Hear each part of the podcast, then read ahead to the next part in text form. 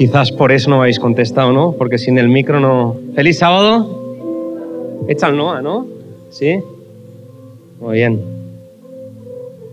La columna, ¿eh? Bueno, por aquí estamos.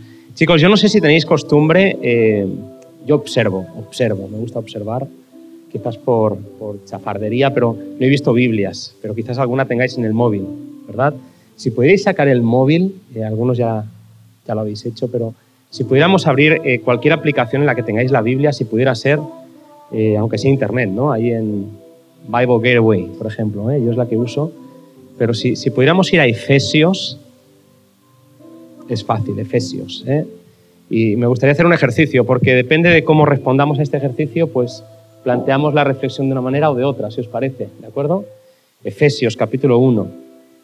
Efesios capítulo 1. Y en Efesios eh, Pablo va, va va a presentar un, canto, ¿eh? ya que no podemos cantar en las iglesias, como decía Abigail, ¿verdad? Las tenemos que proyectar y con el corazón o la imaginación cantamos, seguimos la música. Pero Pablo presenta un canto del que no tenemos la música. Eh, es un canto que empieza en el versículo 3 y termina en el versículo 14, ¿de acuerdo? Efesios 1, 3 al 14.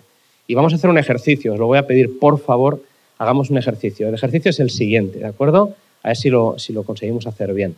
Mirad, hay, un texto en la Biblia, en Juan 15, en el que Jesús dice que Él es, la vid, él es la vid y nosotros los, los pámpanos, dice, ¿no?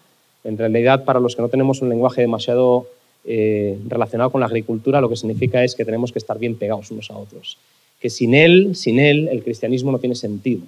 Y entonces Él va a decir varias veces en Juan 15, permaneced en mí, yo en vosotros, permaneced en mí, yo en vosotros, lo hizo otra vez, y después dice, si permanecéis en mí, mis palabras permanecen en vosotros, él dice, pedid todo lo que queráis y el Padre os lo dará. ¿vale? Así que ahí hay un, hay un esfuerzo por parte de Jesús de ayudarnos a entender que el cristianismo tiene mucho que ver con tener una relación personal, íntima, de unidad con Él. ¿De acuerdo? Estad conmigo, en mí. Y de hecho esta expresión, en mí, se va a convertir en la expresión favorita de Pablo. Pablo va a repetir una y otra vez que el cristianismo consiste en estar en Cristo. esto es un, es un lenguaje un poquito extraño, pero en realidad significa que si no conocemos a Jesús, si no tenemos una relación con Él, si el motivo por el que estamos en la iglesia no es porque estamos totalmente y profundamente enamorados de Él, de lo que es, de lo que ha hecho, de lo que nos ofrece, de lo que nos promete, de cómo es, si no estamos enamorados de eso, cualquier razón por la que estemos en la iglesia que no sea esa, no es válida. Y entonces en el pasado es posible que te hayas encontrado con personas que están en la iglesia simplemente porque en la iglesia pues se habla mucho de salud. Y está bien hablar de salud, pero esa no es la razón principal por la que deberíamos estar aquí. Y hay gente que está en la iglesia por la profecía, y está bien la profecía, pero si la profecía está desligada de una relación personal con Jesús, la profecía no deja de ser pues bueno, un rasgo más de, cualquier iglesia o fanatismo que quieras eh, de alguna forma eh, comprender. ¿Me entendéis? Hay muchas razones por las que podemos estar en la iglesia. De hecho, yo recuerdo, y para mí fue una linda experiencia cuando estaba eh, cuando era pequeño en Barcelona, la razón por la que yo iba a la iglesia, la razón principal por la que a mí me animaba a ir a la iglesia eran mis amigos, los compañeros, lo bien que lo pasaba con ellos. Y es verdad que esa razón durante un tiempo fue importantísima, pero gracias a Dios esa razón no fue la principal el resto de mi vida, porque si no, cuando ellos empezaron a dejar la iglesia, cuando ellos, mis amigos, la mayoría, empezaron a alejarse de Jesús, si yo no hubiera podido trascender eh, de mis amigos a conectarme con Él, también me hubiera ido. No sé si me estáis entendiendo, pero esta expresión va a ser fundamental, en Cristo, en Cristo. El cristianismo tiene que ver con cuán cerca estoy de Jesús, cuánto lo conozco, cuánto lo admiro, cuán agradecido estoy por lo que Él ha hecho por mí, cuánto valoro lo que Cristo hizo por mí en la cruz. ¿De acuerdo? Cualquier otra razón por la que estoy en la iglesia que no sea esa, no va a durar. ¿Vale? Así que ejercicio, Efesios 3, o sea, 1 del 3 al 14. Esto lo hacéis todos si queréis, eh, no es obligatorio, nada es obligatorio en la iglesia, pero si pudierais, eh, os pediría que buscarais cuántas veces aparece la expresión en esos versículos en Cristo, en Él, etc. ¿Vale? Así que, no sé, Abigail, ¿qué? ¿Tres minutos? ¿Suficiente? Para 11 versículos. Venga, va, tres minutos. A ver cuántas veces lo, lo encontráis, ¿vale? Efesios 1 del 3 al 14.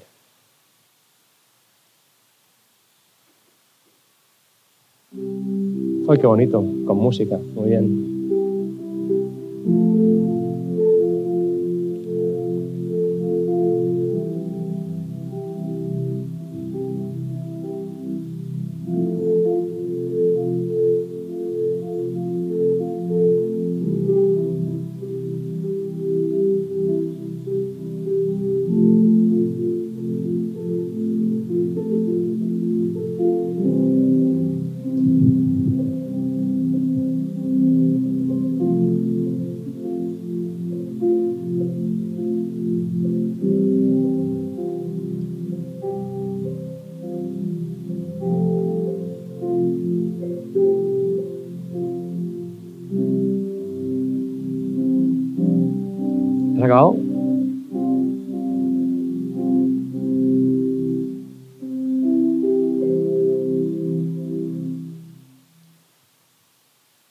No sé si han pasado tres minutos, Juan Marcos, pero está bien. Vamos a darle, vamos a dar como señal ese, fin de piano.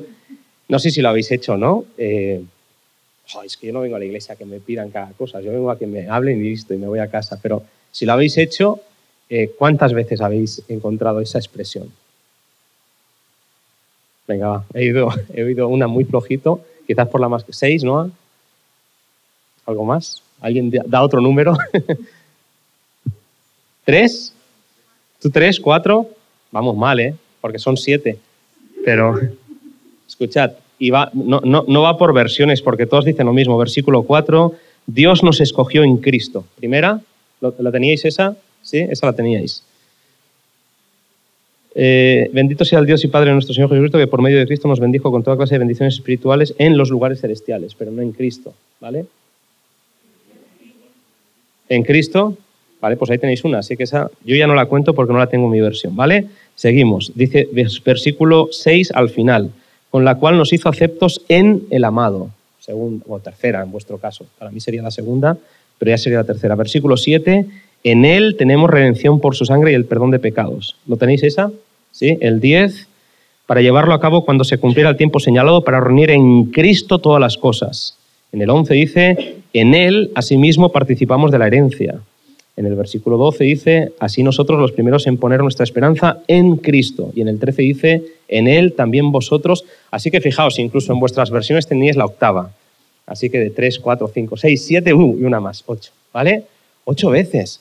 Eh, ¿Por qué hacemos este ejercicio? Porque eh, cuando una expresión se repite tantas veces, tantas veces en un pequeño himno, que es lo que Pablo compone aquí, lo que él escribe, significa que para Pablo es muy importante que el cristianismo entienda que todo lo que recibimos sea vida eterna, sea salvación, sea perdón, sea redención, todo lo que recibimos lo recibimos precisamente en Cristo. ¿De acuerdo? Un cristianismo sin Jesús es un absurdo en realidad. Eh, un cristianismo que enfatiza cualquier cosa que no sea la persona de Cristo es un absurdo. De hecho, uno de los versículos eh, que muchas veces se citan en este contexto es el de Juan 5:39, cuando Jesús le dice a los fariseos, a los judíos, escudriñáis las escrituras porque creéis que en ellas tenéis la vida eterna, pero ellas son las que dan testimonio de mí. La Biblia tú la puedes leer de Génesis a Apocalipsis, pero si pierdes de vista a Jesús, la has leído mal. Y fijaos, eh, en muchas ocasiones nosotros podemos entender que, por ejemplo, ¿no? en el Antiguo Testamento los judíos fueron expertos en la, letra, en, en lo que decía el Antiguo Testamento, pero habían perdido de vista aquel al que el Antiguo Testamento señalaba. ¿De acuerdo? Y esto es un problema serio, porque si tú lees la Biblia y el protagonista de la Biblia es Jesús, pero tú haces un resumen de la Biblia y solamente hablas de que no se pueden llevar pendientes, o que tienes que llevar pantalones o falda, o que tienes que vestirte así o así, o que tienes que comer esto o aquello, si tu resumen de lo que tú crees es solamente normativo, tienes que volver a leer. Algo estás haciendo mal, algo has leído mal. Si tu énfasis no es Cristo y es cualquier otra cosa, por importante que eso sea, has perdido de vista lo esencial de la Biblia. ¿De acuerdo? Elena White, a la que muchos quizás conozcáis porque se menciona una y otra vez en nuestros púlpitos y en nuestras iglesias, pero tiene un comentario súper interesante en relación a esto. Hay un libro que ella escribió que se llama Fe y Obras, en la que ella dice, por un lado, y está hablando del, protestantismo nominal, las iglesias evangélicas a las que ya conocemos, ¿verdad? Por un lado, ellos, ellos, levantando la figura de Jesús, han perdido de vista la santidad de la ley cosa más grave, ¿no? Levantando a Jesús, dicen que la ley fue anulada. Esto es lo que les pasa a las iglesias protestantes. Es una pena porque tienen a Jesús, pero hay un rasgo de lo que ellos predican que no es correcto, y es que la ley no fue abolida, ¿vale? Pero mira lo que dice ella, pero nosotros, dice, pero nosotros, por el otro lado, dice, centrándonos en la ley, hemos perdido de vista a Jesús.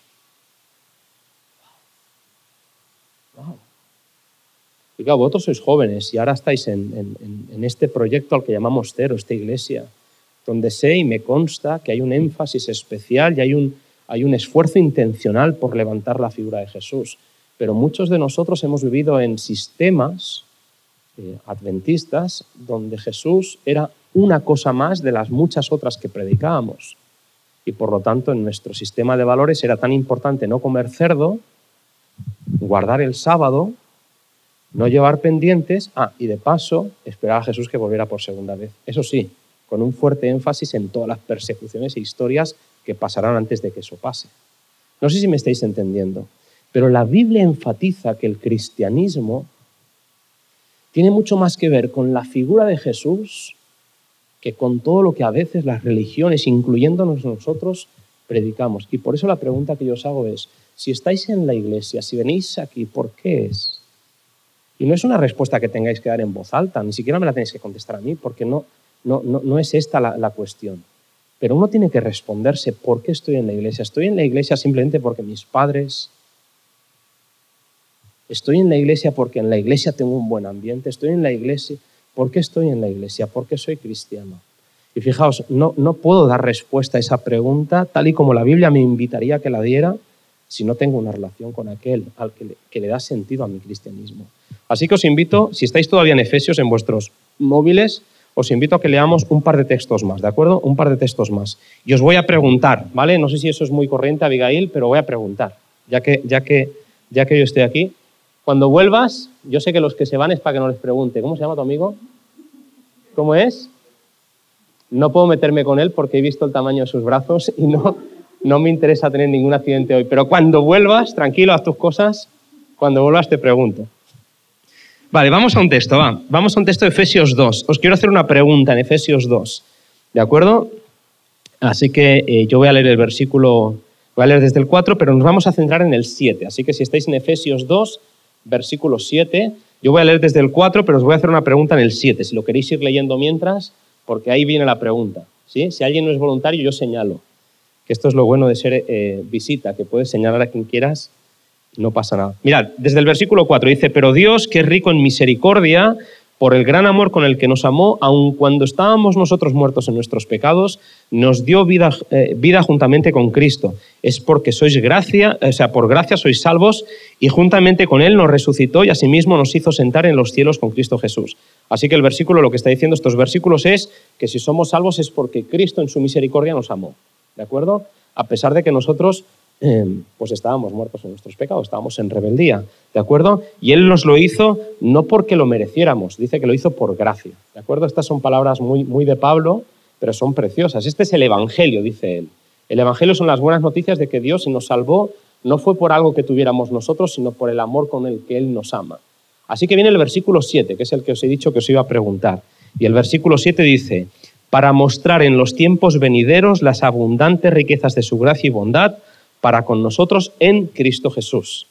¿Vale? Para mostrar, no sé cómo dicen vuestras versiones, pero en mi, versión dice en los tiempos venideros. No sé si en la vuestra dice siglos venideros o no sé qué dice. Tiempos venideros. Vale. Yo os pregunto, este versículo dice que nosotros somos salvos por gracia, lo cual significa que Jesús no esperó a que yo cambiara para salvarme. ¿Estamos de acuerdo, sí o no? Sino que Cristo me salvó y a medida que yo me siento salvo, a medida que yo voy reflexionando sobre lo que Él ha hecho por mí, cuanto más conectado estoy con aquel que me salvó, más cambios se van a producir en mi vida. Pero Dios no esperó a que se produjeran los cambios para salvarme. No me dijo, mira, yo te quiero salvar, pero primero tienes que dejar de... Y ahí pones lo que quieras. No, no, no hizo así. Jesús te salvó a pesar de ti mismo. ¿Y te salvó por qué? Porque, ¿cuál es la palabra? Por gracia, lo cual significa que lo hizo porque le salió de dentro. Dios te ama tanto que no, que no espera que tú merezcas la salvación, simplemente te la regala, ¿de acuerdo? Y a medida que tú entiendes lo que Cristo ha hecho por ti, cuánto le ha costado a Él salvarte, cuál ha sido el precio que ha pagado, cuánto estuvo dispuesto a dar, a medida que tú entiendes eso, entonces te das cuenta de que tú no puedes cambiar lo que Él te ha dado por un plato de lentejas. Es una referencia al texto bíblico, ¿sí o no? Jacob y Esaú, ¿sí? Tú no puedes cambiarlo por bueno, pues porque ahora te has encaprichado de, lo que... ¿Me, entiendes? No hay nada en este mundo que valga tanto, tanto, como para que tú decidas perder de vista lo que Él ha hecho por ti para quedarte con eso que tú piensas que vale tanto. Esto es lo que la Biblia dice. Y entonces cuando tú quedas maravillado por lo que Él ha hecho por ti, tú lo que deseas es estar con Él, no perderlo de vista. ¿Vale? Y entonces viene el versículo 7 y lo volvemos a leer. ¿Vale? Dice así, para mostrar en los tiempos venideros las abundantes riquezas de su gracia y su bondad para con nosotros en Cristo Jesús. Y esta es la pregunta, ¿qué significa este versículo? ¿Qué está diciendo este versículo? Esto lo hacéis de vez en cuando, leéis la Biblia y os paráis en un versículo y lo estudiáis hasta que lo entendéis, porque esto es lo que dicen que hay que hacer. Así que os pregunto, ¿qué significa este versículo, chicos? Iglesia cero, ¿qué significa este versículo? ¿Cómo lo interpretáis? ¿Cómo lo explicáis?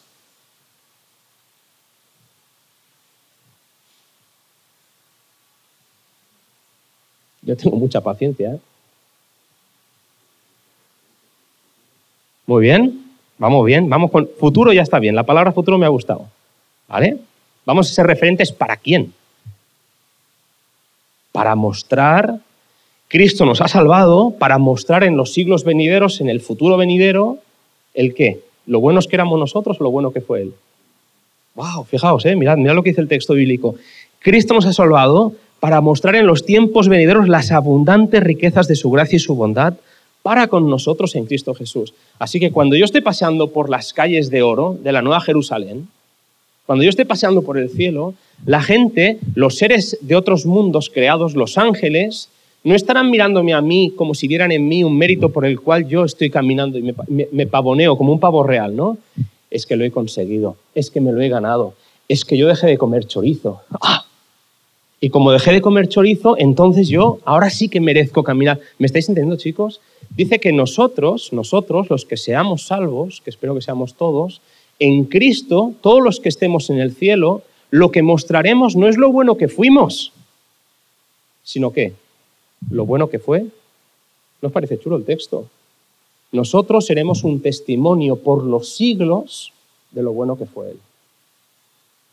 ¿Y cómo la gente sabrá que fue, fue bueno? Porque si fuera por nosotros, si tú y yo tuviéramos que ganarnos la salvación, si el cielo dependiera de nuestro esfuerzo, de nuestras buenas obras, si el cielo dependiera de lo buenos que podemos llegar a ser, ¿sabéis qué pasaría? Que nunca llegaríamos al cielo.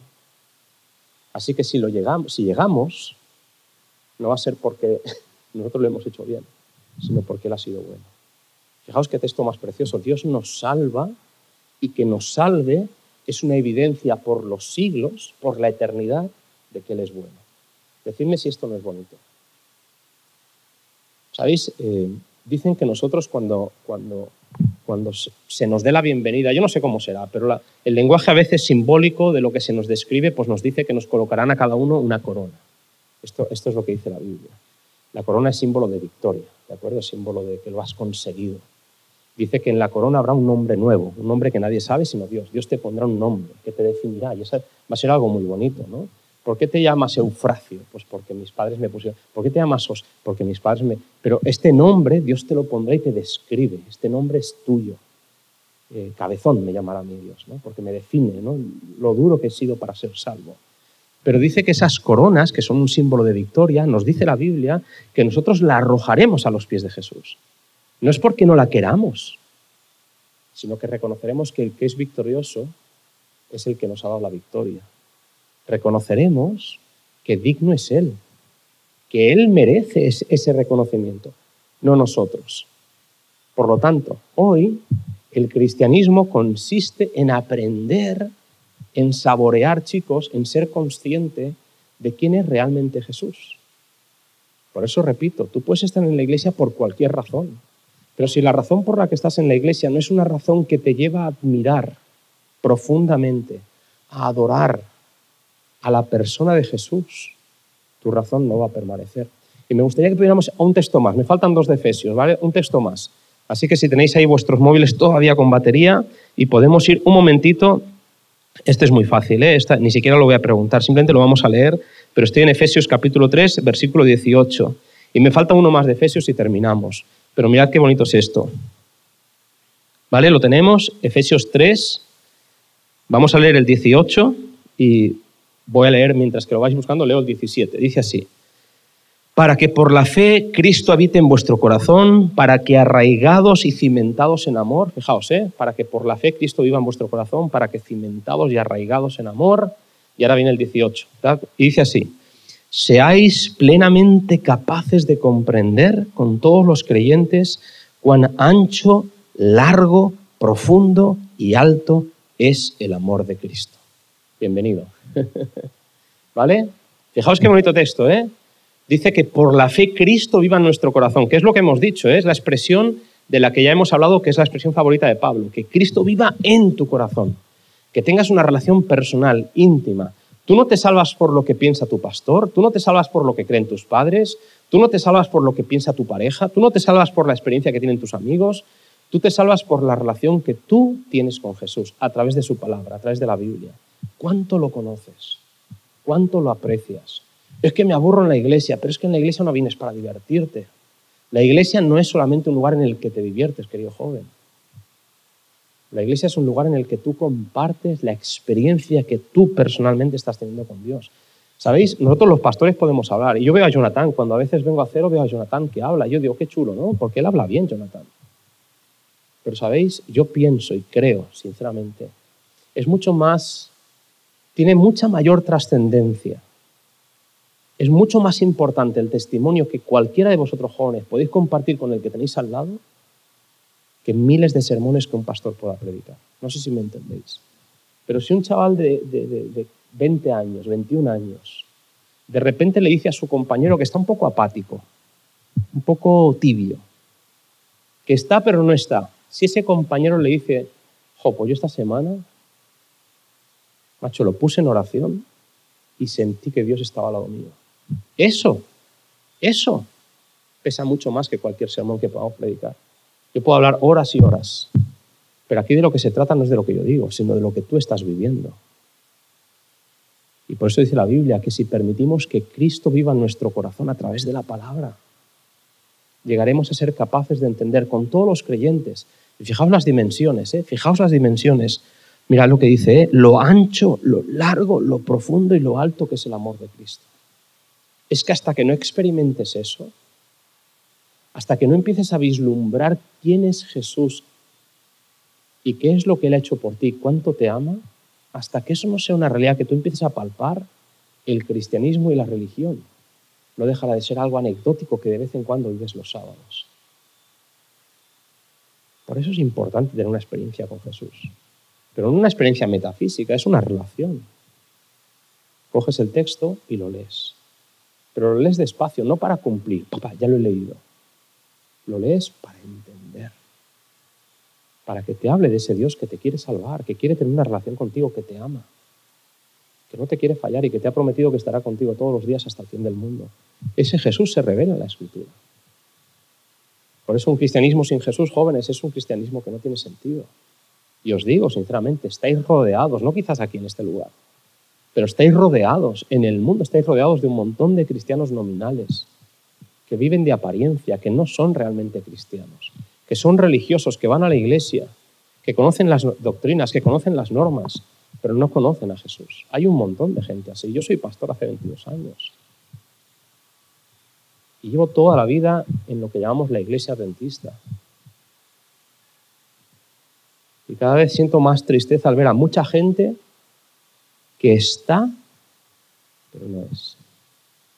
Jesús llegará a decir, hablando del redil, ¿eh? porque Jesús utiliza pues, ilustraciones del mundo en el que él vivía, ¿verdad? Nosotros no somos pastores de ovejas y de cabras, aunque a veces lo parece, ¿no? Pero no somos pastores de ovejas y de cabras. Y Jesús dice así, cualquiera que entre en el redil por cualquier cosa que no sea la puerta es un ladrón y un salteador. Yo soy la puerta, dice él. Cualquiera que no entre a través de mí en el cristianismo, cualquiera que no entre en la iglesia a través de mí, es un ladrón y un salteador. Jesús dirá también, porque en la iglesia crecen juntos el trigo y qué más, y la cizaña. El trigo es lo que Jesús planta, es la gente a la que él ha ido a buscar, es la gente a la que él ha salvado, es la gente que va a estar con él en la eternidad, gente que no es perfecta pero lo intenta. Gente que no es perfecta pero camina con Jesús. Ese es el trigo según la Biblia. Pero también está la cizaña. Y cuando le preguntan los labradores a Jesús, al maestro, oye, ¿No plantaste semilla buena? dice, sí. Pero el enemigo también ha hecho esto. ¿Qué significa? Que en la iglesia, lamentablemente, junto al trigo, junto a los cristianos que están queriendo caminar con Jesús, hay otro tipo de personas. Y no se trata de que tú y yo señalemos, porque la Biblia no nos da permiso para hacer eso, pero tenéis que ser conscientes que no todo el que dice Señor, Señor entrará en el reino de los cielos. Porque aquí de lo que se trata es no de entrar de cualquier manera, sino de entrar conociendo cuál es lo ancho, lo largo, lo profundo y lo harto del amor de Jesús. Y termino con un último texto de Efesios y ya hacemos una conclusión y terminamos, ¿vale? Así que si estáis ahí dispuestos, eh, os voy a leer desde el capítulo, estoy en el capítulo 3 y voy a simplemente resumir un poquito los primeros versículos hasta el 8 y el 9, bueno, hasta el 8, ¿de acuerdo? Así que si tenéis que buscar en vuestro móvil, si queréis ir al 8 directamente, eh, Efesios 3.8. Sería nuestro cuarto texto de Efesios. Eh, y voy a hacer un pequeño resumen de los primeros versículos. Pablo está presentando su ministerio, se está dando a conocer a la iglesia de Éfeso, y entonces él dice así, seguramente, estoy en el versículo 2, seguramente habéis oído de la misión que Dios por su gracia me encomendó a favor vuestro. Esto es lo que dice en el versículo 2. ¿Cuál es esa misión? Dicen, me refiero al misterio que me fue declarado por revelación, como ya os lo había escrito brevemente. Al leerlo podéis comprobar que conozco el misterio de Cristo. ¿Vale? Así que Pablo está hablando con, con los creyentes que allí en Efeso le dice, ¿sabéis? Dios por revelación me llamó a que predicara el misterio. Esta es mi misión, que predicara el misterio. Qué bonito, ¿no? El misterio. ¿Qué misterio? Pues el misterio de Cristo. ¿Por qué es un misterio Cristo? Porque para los que no lo conocen, Cristo es un misterio. Em, vivíamos en Sagunto los últimos años, eh, algunos conocéis Sagunto. Sagunto tiene, eh, dentro de sus tradiciones, tiene una tradición eh, milenaria ya, que es la de la procesión. No es tan famosa la procesión de Semana Santa como las de Sevilla y como las de Andalucía, pero la procesión de Sagunto está considerado, ¿cómo le llaman a esto? de la humanidad, ¿cómo le llaman? Es un patrimonio de la humanidad. es, muy, es muy espectacular. Sagunto es un pueblo que tiene castillo, lo conocéis bien, ¿verdad? Es, un pueblo antiguo, es un pueblo muy antiguo, y entonces todavía tiene, tiene un montón de iglesias, es increíble la cantidad de iglesias, uno no lo sabe porque vive en Sagunto, pero cuando te pones a callejear Sagunto, la, zona antigua, que es donde vivíamos nosotros, eh, está lleno de iglesias, lleno. Y tienen un montón de tradiciones que yo como adventista no conozco. Yo no conozco las tradiciones católicas eh, porque no las he vivido, no he tenido, esa, esa oportunidad, a pesar de que vivo en un país católico. Pero es espectacular que en las calles de Sagunto, estrechitas como son, con el eco, la cacofonía que se produce con el ruido, pues las procesiones, ¿no? el tambor, el, paso, el, golpe que van dando con los cirios, ¡pum! Es, te digo, bueno, en fin, no sé cómo sería para en la Edad Media cuando perseguían a las mujeres y a las, a las que llamaban brujas o a los protestantes y los quemaban a todos. No sé cómo sería, pero la sensación, quizás yo porque estoy un poco majara, pero la sensación es que te mueres de miedo. Y se oye por todos Sagunto. Son un montón de gente y con los tambores. Y es una procesión está, hecha, está pensada para, realmente abrumar los sentidos de los que la escuchan. No, soy capaz de, de, reproducirlo con palabras, pero es espectacular. Y es muy interesante, ¿verdad? Porque en este contexto de, Sagunto, en este contexto de, de de un eh, eh, país católico como el nuestro, mis primos, por ejemplo, mis primos son legionarios. Eh, mis primos en Barcelona son legionarios, son de la legión. Y entonces cuando llega Semana Santa, el Cristo de la legión, no sé si lo habéis visto, tampoco os perdéis nada, pero es espectacular cómo sacan en Málaga al Cristo de la legión y los legionarios con el pecho abierto, sus tatuajes, ¿verdad? su pelo ahí español y esos son mis primos. Mis primos tienen tatuados el Cristo de la Legión y no conocen a Jesús. Esto es lo que quiero enfatizar. Vivimos en un país de tradición que no conoce a Jesús. Para el que no conoce a Jesús, Cristo es un misterio. ¿Me entendéis? Pablo fue llamado a predicar a Cristo, no donde todo el mundo lo conocía. ¿Sabéis que vas a Estados Unidos? Yo he vivido ahí un tiempo. Vas a Estados Unidos todo el mundo cristiano. Y el que no es, conoce. God bless you. Es, es, tan fácil hablar de Jesús en un contexto en el que todo el mundo es pseudo religioso. No sé si me entendéis. Pero ponte aquí a decir a la gente que Dios te bendiga. Miran con una cara de. Cristo viene. Maranata, bueno, ya Maranata ni, ni, lo, ni lo intentes. ¿Me entendéis o no? Este es nuestro contexto. En nuestro contexto, Cristo es un misterio y Pablo fue llamado a predicar a Cristo en lugares donde a Cristo no se le conocía. Esto es España, ¿vale? Esto es Esparta, esto es España. España es un lugar en el que a Jesús no se le conoce, por mucho que haya procesiones.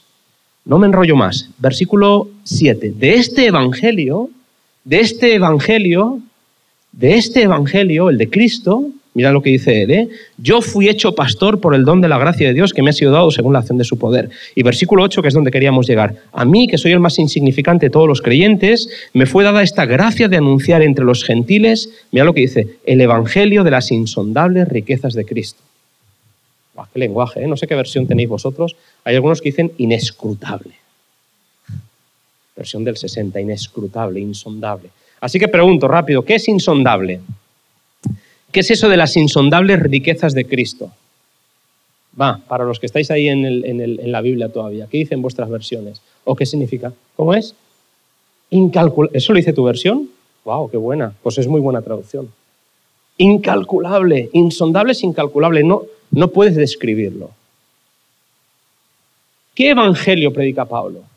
¿Qué es lo que Pablo va y cuenta en España, por ejemplo? yo os digo, compañeros, amigos, hay una frase de Timothy Keller, no sé si lo conocéis, pero es un escritor evangélico. Hay una frase que él dice, dice así, les queremos hablar de la segunda venida cuando ni siquiera han oído hablar de la primera. Fijaos la frase. En España, mucha tradición, mucha historia, pero la gente no cree. Cuando tú quieres hablar de Jesús, ¿de qué les hablas? De que guardamos el sábado. Este es tu énfasis. Oye, ¿qué creéis los adventistas? No, pues no creemos en la Virgen María. Ese es tu evangelio, eso es lo que tú predicas. Eso es por lo que tú quieres que te conozcan. Esa es la tarjeta de presentación con la que tú te presentas. Escuchad lo que van diciendo. Bueno, no escuchéis, por favor, no lo hagáis. Pero si escucharais lo que ciertos predicadores dicen en Internet, en nombre de la iglesia adventista, las locuras que se predican, lo majaras que están algunos. Está siendo grabado esto, ¿no, Dani? Pues que quede grabado. Gente que predica cien mil cosas, que si el 5G, que si Bill Gates, que si las vacunas, que si no sé qué. Pero el Evangelio que la gente necesita escuchar no son más locuras, que de eso ya tenemos un montón. La gente lo que necesita es descubrir las incalculables riquezas del amor de Jesús. Eso es lo que el mundo necesita escuchar. Os digo, yo soy padre, aquí tengo uno de mis hijos, el mayor. Eso es lo que necesito que mis hijos escuchen. Eso es lo que quiero que mi iglesia descubra. Eso es lo que me gustaría que mi iglesia viviera. Si viviéramos las insondables o incalculables riquezas del amor de Cristo, ¿sabéis? Seríamos otro tipo de iglesia. Si predicáramos este evangelio en otros evangelios, otras narrativas, otros relatos, si predicáramos este evangelio, el que hemos estado diciendo todo el rato, el de, el de la relación con Jesús, el de lo alto, profundo, ancho, amor de Dios, otro gallo nos cantaría. Seríamos de otra manera. Y ojalá que los jóvenes, esta nueva generación, eh, sean capaces de mirar por encima de lo que a veces hemos mirado y ser capaces de levantar a Jesús. Ser capaces de levantar un evangelio que transforma, un evangelio que da esperanza, un evangelio, queridos amigos, que realmente pone a Jesús donde tiene que estar. La Biblia dice en Juan capítulo 12, dice, y cuando yo sea levantado, este es Jesús el que habla, y cuando yo sea levantado a todos, atraeré a mí mismo. Y os digo, probadlo. Algunos ya estáis más avanzados en este proceso porque ya estáis enamorados de Jesús, otros no lo estáis. Estáis en la iglesia, pero todavía estáis buscando vuestra propia identidad, vuestro propio lugar. Para los que estáis más avanzados sabéis que cuando tú quitas todo el ruido, cuando quitas todo lo que no es fundamental y te quedas con lo esencial, cuando descubres que Cristo es lo que da sentido a tu fe, ya no hay vuelta atrás. Te podrá fallar la iglesia, te podrán fallar los pastores, pero tú has descubierto a Jesús. Dice la Biblia que si caminas con la vista puesta en el invisible, si caminas por fe viendo a Jesús, es imposible que te pierdas para lo que todavía estáis descubriendo. Descubrir no es algo mágico, descubrir es un intento, es, es una decisión. El que busca, dice la Biblia, encuentra. Al que llama se le abrirá. Pero tienes que intentarlo. Tienes que buscar. Yo siempre digo, jóvenes, que podemos ser cristianos por lo que hace el worship. Y el worship es un, un ministerio importante en la iglesia. Podemos ser cristianos por lo que canta Hilson. Y nos encanta Hilson y escuchamos a Hilson. Pero tú no eres cristiano por lo que los otros viven, por lo que los demás experimentan. Tú eres cristiano por lo que Cristo está haciendo en tu vida. Y se te anima, y yo te animo, a que vivas un evangelio en el que las riquezas del carácter de Dios, cuán bueno es Él, su bondad, que será el objeto de la admiración de todos los demás mundos por la eternidad. Ojalá que tú lo descubras. Y termino con este pensamiento. Digo termino porque si cierro la Biblia estoy más cerca de terminar. Si la dejo abierta, me tenta otro, otro texto y lo digo. Pero termino con este pensamiento. Yo no sé cuántos conocéis eh, la obra eh, principal de los escritos de Elena White, pero se llama La serie del gran conflicto. Son cinco libros. Patriarcas y profetas, profetas y reyes, El deseado de todas las gentes, Hechos de los apóstoles y el conflicto de los siglos. Son cinco libros. La, historia, de la, gran, la historia de la redención, la historia del conflicto. ¿De acuerdo? El primer libro, que es Patriarcas y Profetas, que es un libro gordito, empieza con la, siguiente frase. Dios es amor. Así empieza una serie de cinco libros que son enormes, eh, que tienen miles de páginas, empiezan con tres palabras. Dios es amor. Cuando nos remontamos a los siglos hacia atrás, la Biblia nos dice que esa frase, esa verdad fue cuestionada. Que se le acusó a Dios de no ser lo que decía ser. Y esa acusación alteró el orden de las cosas, cambió la armonía, cambió el deseo que el Padre tenía en su corazón de que las cosas fueran de una cierta manera. Dios fue desafiado, no eres quien dices ser, mientes, no eres amor, eres egoísta. Y si leéis las tentaciones que Satanás en forma de serpiente le hizo a Eva, lo que le está diciendo es, Dios no es quien dice ser, os está mintiendo, no quiere que seáis como Él. Esta es la gran acusación que ha resonado por los siglos. Pero en Cristo cuando Él murió en la cruz, la verdad de que Dios es amor quedó evidenciada para todo el universo. Los ángeles que no habían caído, todos los demás mundos, cuando vieron a Cristo morir en la cruz por amor, entendieron que Dios es amor. Nosotros, los seres humanos, que nos queda dos mil años hacia atrás la historia de Jesús, que la hemos oído miles de veces, todavía tenemos que decidir si creemos o no creemos que Dios es amor. Y la mejor manera de creerlo es observando y reflexionando y meditando en cuánto estuvo dispuesto a dar por cada uno de nosotros. Cuando termina la serie del gran conflicto, en el quinto libro, el conflicto de los siglos, el último, después de escribirlo todo, después de que haya armonía en el universo, cuando el pecado ha desaparecido, las últimas tres palabras son Dios es amor. Así que, queridos amigos, lo que empezó siendo amor, terminará siendo amor y en el centro está la cruz. Y este es el Evangelio. El Evangelio es que de tal manera amó Dios al mundo que dio a su Hijo unigénito para que todo aquel que en él crea, sin condiciones, no se pierda, sino que tenga vida eterna. Que Dios os bendiga, chicos, jóvenes, Iglesia Cero. Que el Señor permita que esa experiencia sea de cada uno de nosotros que viváis un cristianismo auténtico con Jesús. Dios os bendiga. Terminamos con oración. Así como estáis, ¿vale? ¿Os parece? Oramos. Padre querido que estás en el cielo, Señor, gracias porque en Cristo tú nos regalas la oportunidad de conocerte de verdad. Aquí tienes un grupo de jóvenes, Señor, un montón de personas que te necesitan, que te necesitamos. Ayúdanos a conocerte. Ayúdanos, Señor, a ir más allá de la tradición, de la religión. Ayúdanos a trascender, que no hagamos esto por rutina, Señor, que no sea simplemente porque lo hacemos. Que la motivación, el por qué hacemos las cosas tenga que ver con cuánto te admiramos, cuánto te agradecemos, cuánto te queremos. Para eso, Señor, necesitamos sacar tiempo cada día Tiempo de calidad, no, no, tiempo de cumplir, tiempo de calidad, de encuentro. Padre, para aquellos jóvenes aquí presentes que ya lo están viviendo, Señor, que puedan ser un ejemplo, que puedan ser una motivación para sus compañeros. Y aquellos otros, Señor, que están buscando su propia identidad, que están buscando, Señor, que busquen, pero que busquen en el lugar en el que tienen que buscar. Muéstrate, Señor, en esta semana a los chavales que están aquí presentes. Muéstrate a mí, Señor, que tanto te necesito. A la iglesia cero, Señor. Que se nos conozca no por lo que hacemos, no por lo que somos, sino que se nos conozca por aquel con el que pasamos el tiempo. Te lo pido en el nombre de Jesús. Amén.